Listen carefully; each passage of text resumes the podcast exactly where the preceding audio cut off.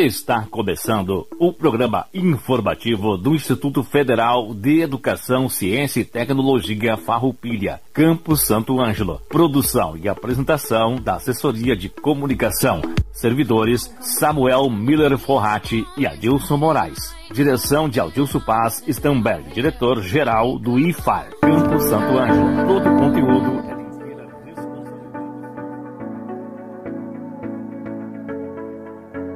Estamos iniciando mais um programa informativo do IFAR Santo Ângelo. Uma boa tarde a toda a nossa comunidade, uma boa tarde aos nossos alunos e aos nossos colegas servidores e aos demais adjuvintes. Sejam todos muito bem-vindos a essa instituição de ensino público, gratuito e de qualidade. O programa informativo do IFAR Santo Ângelo vai ao ar todas as terças-feiras, das 13 horas às 13 horas e 30 minutos, aqui pela Rádio Com FM 98.5 e também pelo Facebook e YouTube. Informamos que o IFAR Santo Ângelo está localizado na RS 218, quilômetro 5, bairro Indubras, rodovia que dá acesso ao aeroporto municipal. O telefone para contato do IFAR é 3931 3900. Datas comemorativas. Teremos no dia 30 o Dia Mundial da Juventude. No dia 1 de abril é o dia da abolição da, escrava, da escravidão dos índios. E teremos no dia 2 de abril o Dia Mundial da Conscientização do autismo. Nesta tarde nós teremos alguns convidados, ou seja, algumas convidadas. Convidamos para compor nosso programa de hoje a presidente do NAPNE, a nossa colega Cláudia Mendes. Também convidamos a professora Regiane e a mãe de um aluno, a senhora Patrícia Rossebon, que vem falar para nós sobre o Dia de conscientização do espectro autista. Então, esse dia é muito importante. Eu digo que elas vêm falar um pouco porque esse assunto é muito importante e precisaríamos de vários programas para debater e explorá-lo melhor. Agora então eu convido a você, Cláudia, uma boa tarde a você, as nossas demais convidadas. O microfone é seu, por favor. Boa tarde, colegas servidores, alunos e comunidade em geral. É, como a colega Dilson já falou, eu sou a Cláudia, é, atuo como tradutora e intérprete de Libras aqui na instituição. É, também sou, faço parte da CAI, né, a Coordenação das Ações Inclusivas, e hoje estou como presidente do NAPNE, né, que é o Núcleo de Apoio às Pessoas com Necessidades Educacionais Especiais aqui do campus. Hoje, então, gostaria de, primeiramente, fazer uh, uma breve apresentação sobre o núcleo e suas, e suas uh, operacionalidades. Então, o Núcleo de Apoio às Pessoas com Necessidades Educacionais Especiais do Instituto Federal Farroupilha é instituído pela Portaria 14 de 2010 dessa instituição. É um setor deliberativo ligado à coordenação das ações inclusivas tem por objetivo, né, tem por finalidade desenvolver as políticas, as ações, os projetos como propósito de garantir a inclusão na instituição, no IFAR. O núcleo é composto pelo presidente, pelo vice-presidente e membros efetivos.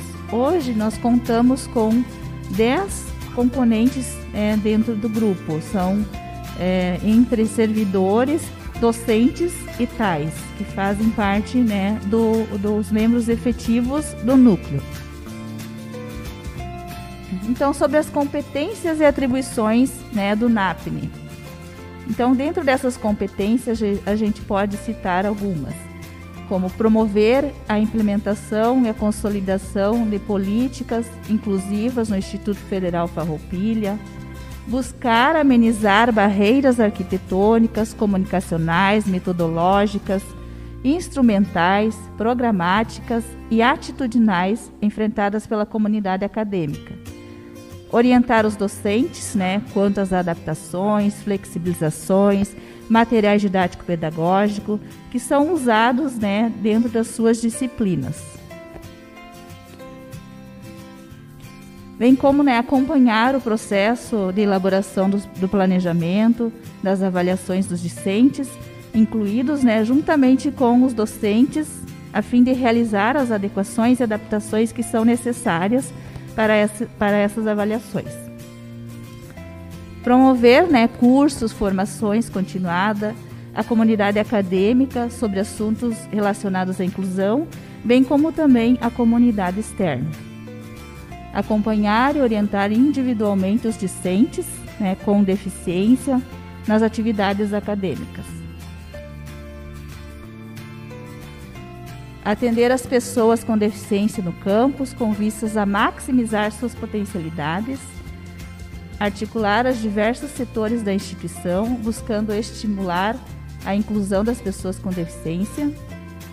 Sinalizar prioridades de ações, aquisição de equipamentos, softwares e materiais didático-pedagógico a serem utilizados nas práticas educativas voltadas para os alunos incluídos.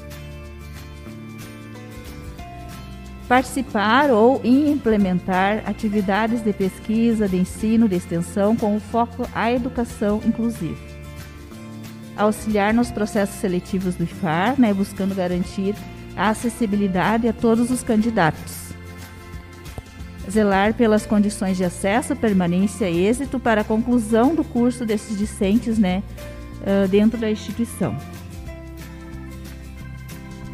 estabelecer processos de registros né, sistemático quanto ao acompanhamento realizados aos discentes com deficiência, trabalhar de forma articulada com a CAI e os demais setores e núcleos inclusivos do campus, auxiliar os dirigentes do campus a, na elaboração de relatórios acerca das ações inclusivas desenvolvidas.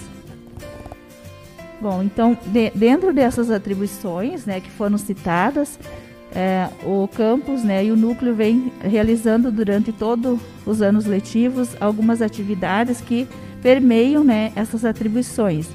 Dentro dessas atividades, é, podemos citar atividades de reflexão, de sensibilização, é, que são feitas e realizadas de, para todos os nossos acadêmicos e bem como também para todos os nossos servidores palestras né, informativos que também são realizadas pelo núcleo dentro do campus e algum, alguns momentos são realizados em é, atividades externas através de projetos de extensão.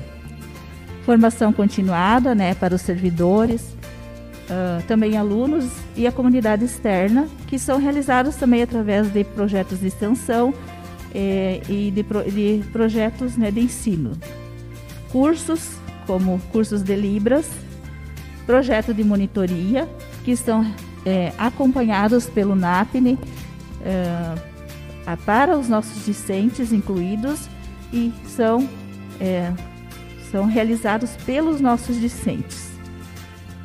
Então, dentro dessas são diversas atividades que são realizadas durante o ano letivo, né? E dentro dessas atividades, uma delas é uma atividade realizada alusiva ao Dia Mundial da Conscientização do Autismo, que é o dia 2 de abril. Então, dessa forma, queremos né, hoje trazer uh, algumas informações relacionadas né, às pessoas com TEA, transtorno do espectro autista, na presença da discente de educação especial, a professora Regiane da Silva Menezes, e também na fala da Patrícia Maria Possebon, é, que a mãe de um discente Teia. Então, desde já eu agradeço as, as duas pela colaboração né, nesse momento tão importante, tão especial, e convido a Regiane para fazer a sua fala. Então, boa tarde. Então, como a Cláudia já me apresentou, sou a Regiane Silva de Menezes. Eu sou formada em Educação Especial pela Universidade Federal de Santa Maria dediquei o meu mestrado, então, é, ao transtorno do espectro autista, né? Trabalhei com bullying e autismo. Uh, e hoje estou, né, docente aqui do, substituta aqui do, do IFAR Santo Ângelo e venho hoje para trazer esse tema tão importante, né? Além disso, também não posso esquecer, esquecer de falar que eu também sou familiar, né? Sou irmã de um autista, um menino de 11 anos. E por isso essa, esse empenho também, né? Uh, tão especial é, quanto à temática. Então, hoje uh, nós uh, vamos falar diretamente sobre isso e falar, né, por que deste dia 2 de abril, né, que é o Dia Mundial da Conscientização do Transtorno do Espectro Autista. Né? Foi um dia criado especialmente para isso pela ONU em 2017, em 2007, desculpa, uh, com o objetivo, né, de levar mais informações para as pessoas, né, sobre o que é o transtorno do espectro autista, né, uh, a importância de saber os sinais, né, uh, como diagnosticar, né, para procurar, né, ajuda o quanto antes, né, porque o quanto antes a gente intervir, né, ajudar essa pessoa está no transtorno do espectro, do espectro autista, menos sofrimento para a família e para esta, este indivíduo, né.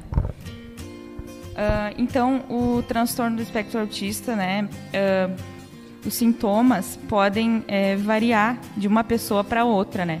a gente pode ouvir aí, né, as pessoas falando, ah, mas o, o, a pessoa com autismo não olha nos olhos, ela não faz isso, ou ela é muito inteligente, né? Às vezes tem uns estereótipos, né, que, que erroneamente a gente acaba ouvindo por aí, né? Então, a gente sabe que tem várias características incomuns, mas é sempre bom lembrar que a gente tem muitas características que em alguns se desenvolvem uh, com com mais dificuldade, né? A pessoa tem mais dificuldade naquela área, mas não quer dizer que os outros também vão, vão ter tanto comprometimento né, nessa área. Uh, então, o manual né, de, de transtornos mentais do DSM-5 uh, ah, fala né, que as dificuldades desse transtorno vai ser na comunicação social e nos padrões de comportamento restritos e repetitivos é sempre, sempre bom lembrar, né, que aqui eu estou falando de, um, de uma abordagem clínica, né? Nós temos vários, vários jeitos e vertentes, né, de olhar para o transtorno do espectro autista, mas hoje nós vamos conversar mais de um, de um aspecto clínico, né? Então, por isso que eu vou falar uh, do manual, né, de, de transtornos mentais. O que ele diz e como que a gente é, identifica o diagnóstico. A gente faz o diagnóstico, né? Uh, devem estar presentes, então, esses sintomas, né? Uh, de, desde a infância, né? A comunicação social se diz respeito, então, a atraso de fala, dificuldade de interagir com o meio, o bebê não responde desde criança, né? A estímulos exteriores, Uh, e os padrões de comportamento repetitivos e, e, restritos, né, são as estereotipias, as agitações motoras, o balanço do corpo, agitação das mãos, né, e comportamentos inflexíveis e repetitivos, né, são aqu aquelas manias, as rotinas, né, tem que ser sempre do mesmo jeito, seguir um padrão. Uh, então, além disso, né, nós temos também uh, dificuldades né, nas habilidades motoras ou não, né? Então, sempre varia de um grau ou de, né, pode ser mais comprometido ou não. Então, habilidades motoras, dificuldade de manusear objetos, né, motricidade fina, uh, dificuldade de, de, caminhar ou desenvolver circuitos, que é a motricidade ampla, habilidades motoras, dificuldade em fazer amigos, uh, desculpa, habilidades é, sociocomunicativas, né? Dificuldades em fazer amigos, dificuldades de comunicação, habilidades linguísticas, uh, dificuldades de elaborar frases, né? Uh, funções executivas, dificuldade em executar tarefas, né? Concluí-las, né? Dar um segmento a essas, essas atividades que precisam ser executadas no dia a dia. Então, habilidades sensoriais também, dificuldades, né, com, com cheiro, com textura, uh, em sentir o frio ou o calor, uh, não expressa a dor ao se machucar em, alguns, em algumas vezes, né? Uh, estímulos auditivos, né? Uh, estímulos visuais. Uh, quando muito excessivo o estímulo visual, né? Pode ser que ele venha a se desorganizar por isso. funções cognitivas também, dificuldade de aprendizagem, né? Que vai comprometer um pouco aí uh, o processo de inclusão né, escolar, né, de, da vida escolar dessa pessoa. Uh, então, essas são algumas características que podem ou não estar presentes de uma forma mais é, grave ou mais leve, né? Então depende, varia de uma pessoa para outra. Mas nem sempre em todas está presente também. Então, quanto ao diagnóstico, como que, como que é feito o diagnóstico, né? Ele é clínico e observacional. Não tem um exame que vá de, eh, detectar o autismo, né? Então, é muito importante que as pessoas façam relatos, né? Professores, pais façam relatos, né? Ao neurologista ou psiquiatra quando forem, né? Fazer uh, a procura desse profissional, que tenham sempre muito, muita muitos relatos assim de como ele se comporta né, na vida cotidiana. E esses relatos podem ser multidisciplinar, tanto de professores, terapeutas, né, ocupacionais, fisioterapeutas, é, psicólogos, inclusive da família, né, com certeza. Então, sobre a incidência, né, de autismo, nós temos um estudo de Maemer de 2021 que diz que nós temos 23 a cada mil pessoas uh, podem estar é, no transtorno do espectro autista, né? Então, esse é um dado americano. Hoje no Brasil a gente ainda não tem. É, vamos ser incluídos, né? Os, os TEAs vão ser incluídos no censo. Mas hoje o dado que nós temos uh, dos Estados Unidos, que entre crianças de 8 anos de idade, né? nós temos um autista para 44 pessoas nascidas, né? Então, e também esse estudo traz que 4,2 vezes ele é mais frequente em meninos.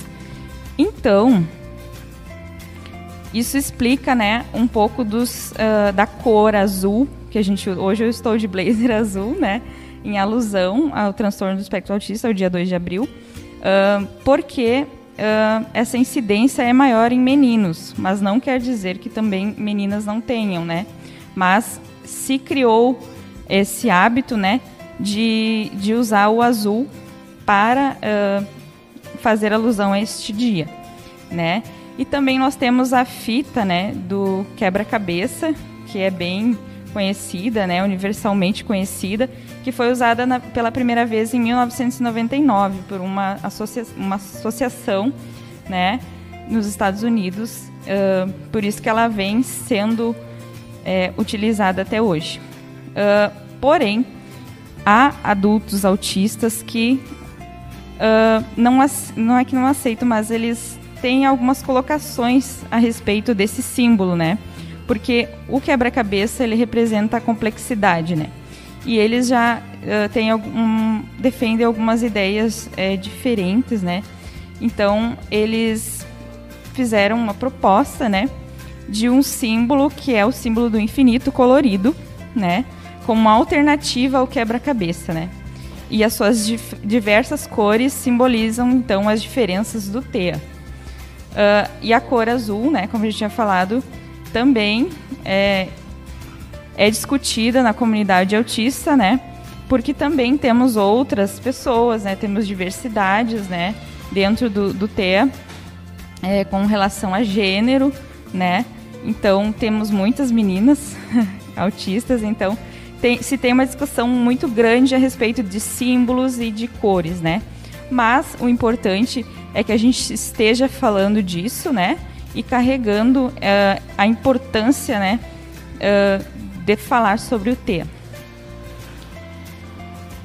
Então, a inclusão das pessoas com, com TEA no ensino regular vem a partir né, da Constituição Federal, né, que garante a educação para todos. Depois, com a Política é, Nacional de Educação uh, Especial na perspectiva da educação inclusiva, em 2008, que vai ser aonde vai contemplar as pessoas com transtorno do espectro autista, né, pela primeira vez. E depois nós temos uma mãe que entra com, com um pedido, né, com uma lei, né, que foi nominada, né, Lei Berenice Piana, né, que moveu uh, esforços para isso, né, que uh, então é fundada a Lei uh, 12.764 em 2012, né, que é uma política nacional de proteção dos direitos da pessoa com autismo. Então eu vou convidar a nossa a nossa mãe aqui, a Patrícia, para nos dar alguns depoimentos, né, da, da vida cotidiana dela com o filho autista, né, que é nosso discente aqui, entrou esse ano. Eu vou deixar ela bem à vontade, vamos fazer umas questões, né, vou deixar ela se apresentar uh, e a gente vai dialogando. Boa tarde, Uh, o meu nome é Patrícia, eu trabalho no Banco do Brasil aqui em Santo Ângelo e eu sou mãe do Arthur. Uh, queria relatar um pouquinho para vocês uh, como a gente vive na prática. Ele fez 16 anos em dezembro eu queria relatar para mostrar para vocês como a gente vive normalmente, como eu vivo com meus outros dois filhos também. Então, eu queria dizer que eu uh, foi aproximadamente com três anos que eu comecei a perceber que o Arthur uh, era um pouco diferente. Ele, bem como a prof. Rejane falou, ele não falava, ele ficava com o olhar parado, mexia com as mãos e, e ali começou um, um certo desespero. O que estava acontecendo? Há 16 anos atrás, o Arthur uh, repetiu o, o, terceiro ano porque nós pedimos e assinamos uma ata, eu e meu marido. E hoje ele está no IFAR, né, Regiane, porque ele tem um sonho. Ele quer ser agrônomo.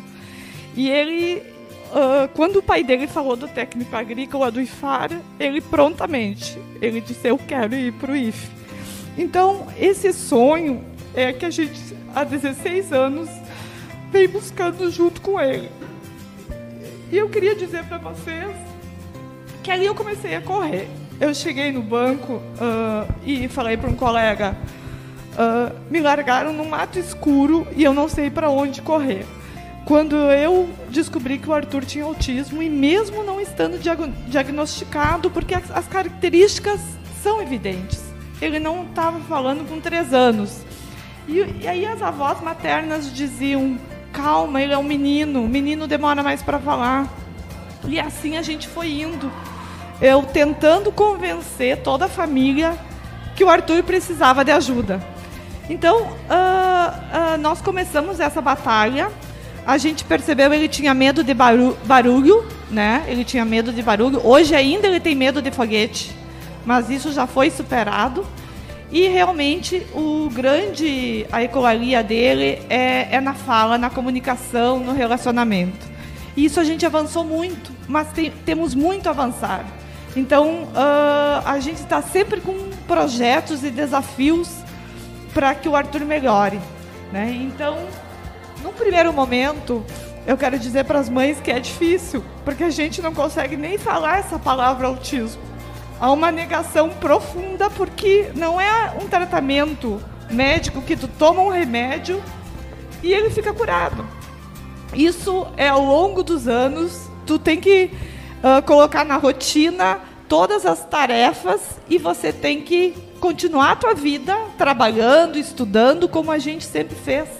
Então, eu e meu marido acabamos que decidimos como a gente tem dois filhos mais velhos, a minha filha mais velha é formada em medicina, está no terceiro ano de residência. O Rodrigo vai se formar em engenharia civil uh, em Santa Maria, neste ano agora. Ele tirava todas as medalhas de matemática nas Olimpíadas de Matemática, então ele tinha uma inteligência na matemática acima da média, o meu segundo filho. E o terceiro filho é o Arthur, que veio para embelezar a nossa vida, mas que quando nós decidimos criar ele, educá-lo da mesma maneira que a gente educou os outros dois, a gente teve muito trabalho. A gente tinha que colocar limites no Arthur. E esse limite não foi fácil.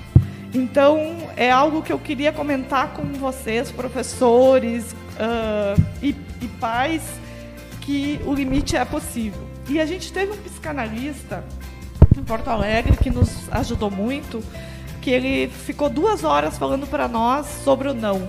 Como não é organizador. A importância do não desde cedo para a criança. Porque com uma criança é normal, né? Já é difícil a educação, não existe uma receita de bolo.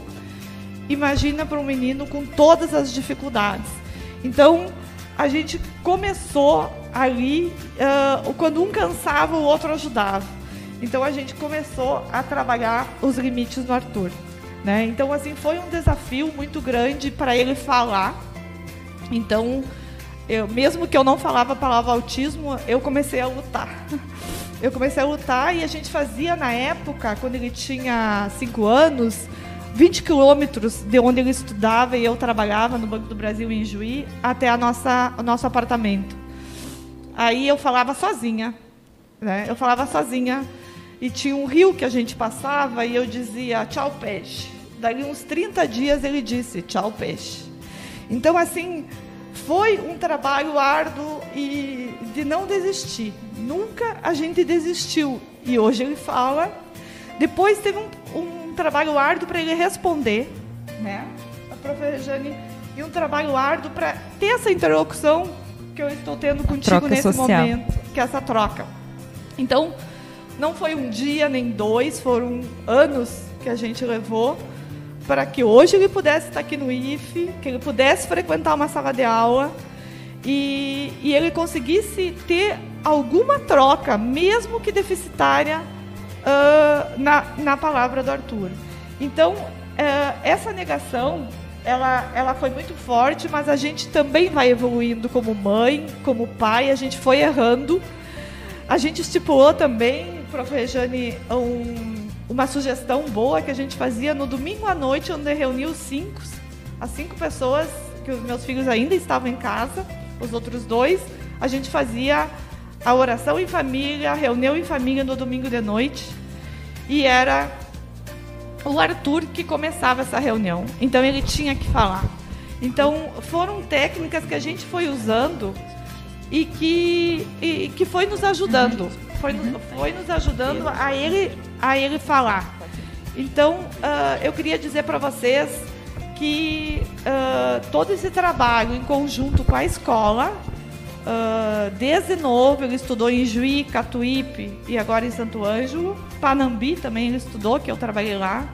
Então, ele passou já por quatro cidades, está em Santo Ângelo. Uh, quero dizer que ele sempre foi uma experiência nova para ele, uma adaptação e, e sempre uh, está dando certo, né? Sim. O, o IFE tem uma estrutura excelente, né? Eu digo assim, a gente, eu uh, fiquei muito feliz com a estrutura aqui do técnico agrícola, que é o sonho dele. A gente entrou aqui com o sonho do Arthur, porque ele quer ser agrônomo, né? Ele, ele vai até a lavoura, ele ajuda a tocar o gado, ele tem um cavalo, né?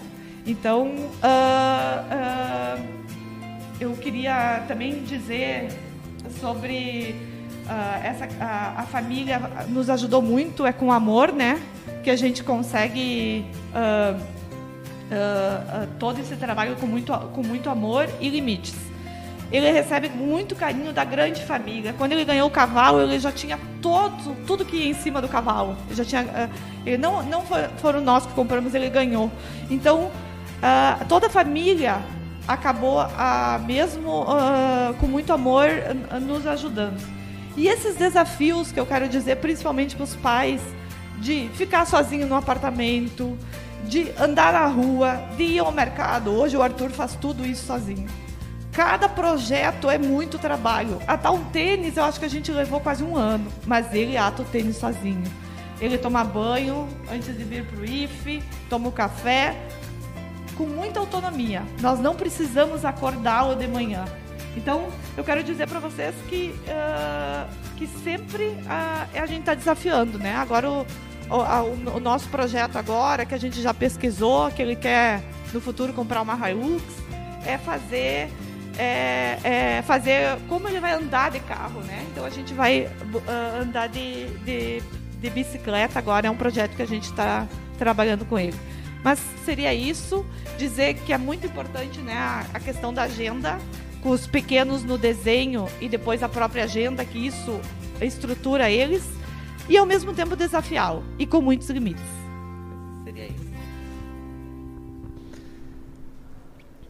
Uh, Realmente a gente se emociona, Patrícia, Regiane, quando a gente ouve e vê frente a frente um depoimento de uma mãe, de um trabalho realizado e com êxito até agora. Parabéns, Patrícia. Parabéns, Regiane, também por ter convidado a Patrícia para estar aqui. Tá? Também parabenizamos a Cláudia, presidente do NABNE, que estava aqui presente conosco por fazer esse, fazerem esse trabalho, todo o grupo do NAPNE que traz esse trabalho para toda a nossa comunidade do IFAR. Nós estamos encerrando o programa de hoje, então eu agradeço a vocês, muito obrigado. E hoje nós temos uma despedida. Hoje, devido ao tempo, eu não vou conseguir fazer a mensagem. Queremos agradecer a parceria do nosso colega Samuel Miller Forratti, que hoje está deixando o nosso programa Samuel, tínhamos uma mensagem para você, mas fica o nosso abraço fraternal de agradecimento e que você está se afastando para algo muito bom para a tua vida, que nós conversávamos para o teu mestrado. Parabéns, siga em frente. Tu terás um futuro maior ainda. Queremos te ver você cada vez maior. Parabéns e obrigado pela convivência, Samuel. Um grande abraço. E recebemos agora né, o Matheus e o Rodrigo para compor a nossa equipe aqui de trabalho no informativo do IFAR. E a Vitória, que está fazendo toda a parte técnica também junto. Muito obrigado a vocês. Sem vocês, o programa não iria existir. Um abraço a todos e até terça-feira que vem com mais uma edição do programa informativo do IFAR Santo Ângelo.